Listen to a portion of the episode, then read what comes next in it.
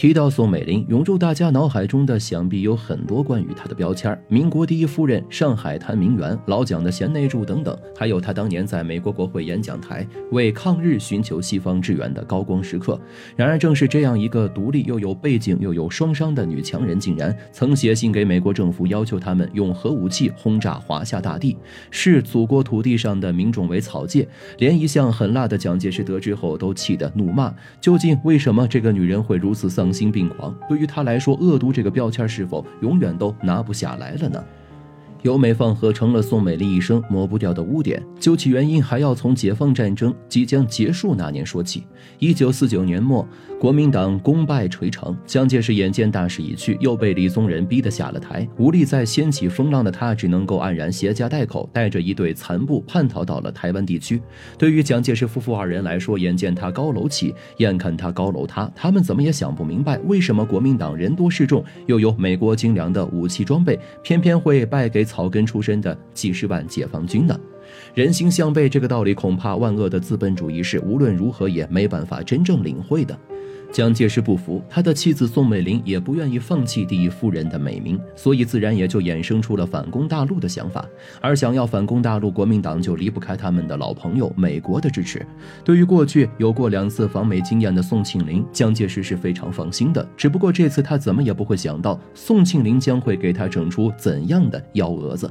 一九五零年，宋美龄访美，这已经是她第三次和这些老朋友们打交道了。第一次出访美国的时候，她收获了美国人的尊重和友谊；第二次出访美国的时候，她灰溜溜的被赶了回去。而这一次就不一样了，她肩负着绝不能够失败的任务，既是为了蒋介石，也是为了她自己。没错，我们的蒋夫人素来渴望权力，也很怕丢掉权力。一九五零年四月，她就特意成立了中华妇女反共抗俄联合会，彰显自己的地位。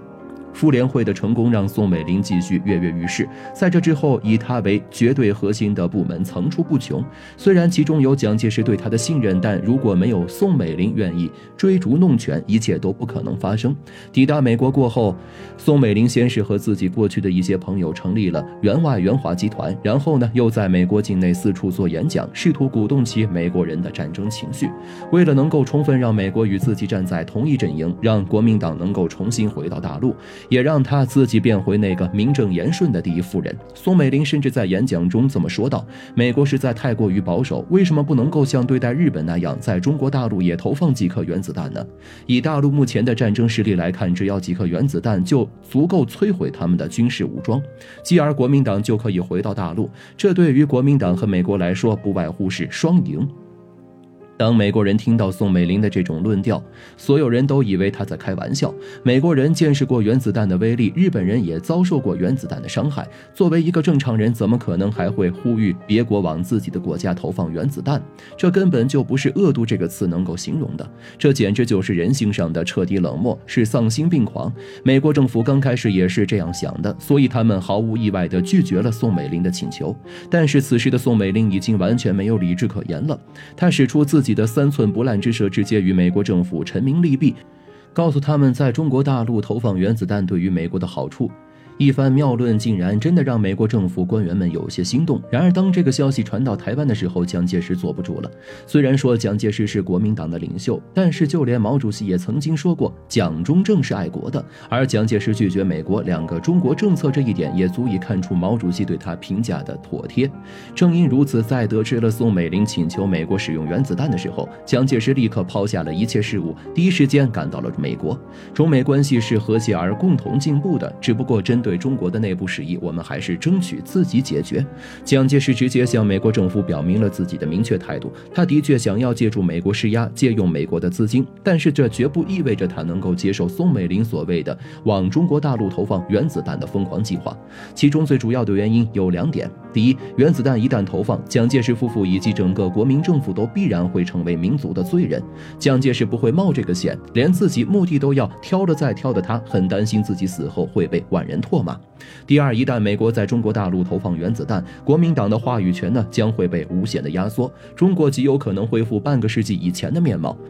见到蒋介石态度如此强硬，支持轰炸的一派最终被迫放弃了这个听起来颇有些诱人的计划。蒋介石在解决了这个闹心的问题后，便直接找到宋美龄，将她痛骂了一顿。一向宠爱宋美龄的他，前所未有的发了大火。蒋介石能够感受到妻子越来越膨胀的权力欲望，但他知道宋美龄之所以会有那么强烈的权力欲望，与他自己是分不开的，因为这一份欲望的起点正是他将国民党空军部队交在宋美龄手里的那一刻。一九三七年，蒋介石直接将整个国民党空军的管理工作全权交给了宋美龄。初步品尝到权力滋味的宋美龄，随即就在国内发动了大范围的征款活动，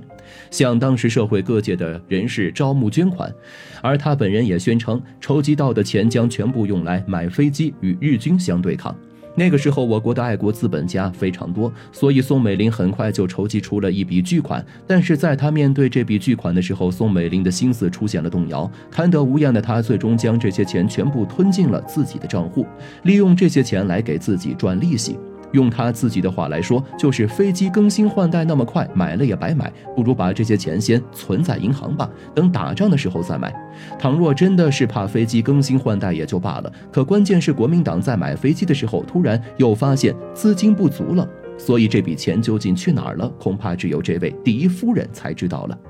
虽然有人一再为宋美龄洗白，但是她在美国的那些豪宅也许就是答案。但当时不买飞机的宋美龄是怎么把这件事糊弄过去的呢？答案很简单，他让人重新在原先的那些旧飞机上涂了一层漆，借此糊弄了全国的人民。从这些事例上来看，宋美龄身上的恶毒标签丝毫不过分。但是这个时候，肯定就会有朋友站出来说：难道在抗日期间为中国奔走呼号的不是他吗？难道成立保育院收养各地战区男童的不是他吗？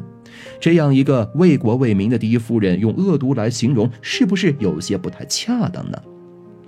的确，恶毒这个词的确不适合用来评价宋美龄，不是不准确，而是不够全面。通过宋美龄一生的事迹，我们不难发现，她一直都是高高在上，骨子里带着封建统治者傲慢的皇后，并不是一个体恤人民的真正的一国之母。在抗日战争期间，宋美龄的确通过外交手段为我国争取到了宝贵的支援，但是很多人不知道，这些支援早已经折现，最终都落入了国民党自己的口袋。宋美龄对中国的贡献，可以变相的被。看作是他对国民党、对国民政府的贡献。和祖国人民没有关系，她自始至终呢都是国民党的皇后，而不是人民的母亲。至于开建保育院，就更是如此了。这里体现的并不是她对于人民的体恤，而是她那高高在上的假仁假义，不过是为了作秀罢了。至于为什么这么说，就要提到另一件事情了。一九四三年的时候，宋美龄在美国访问，彼时她特意从英国订购了一大批香烟来供自己开销享乐，为此还特意叮嘱美国不要抽取关税。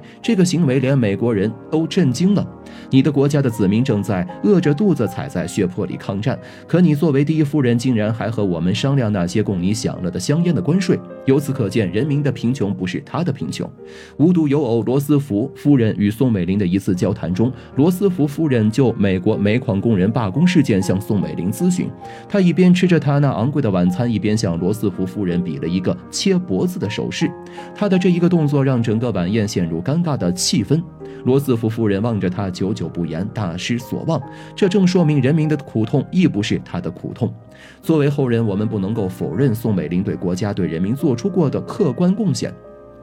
但是这并不妨碍我们对她的功过做出全面评价。从她一生的经历与表现来看，宋美龄无愧蒋介石的贤内助，也的确是国民党里不错的蒋夫人。但是她绝不是能够称得上是我们中国的第一夫人，因为这个女人的心中没有百姓。宋美龄如此，她背后的国民党自然是如出一辙。所以说，国民党四百六十万军队最终走向败退，不是没有道理的。人心向背，谁会支持一个只为自己的自私领袖呢？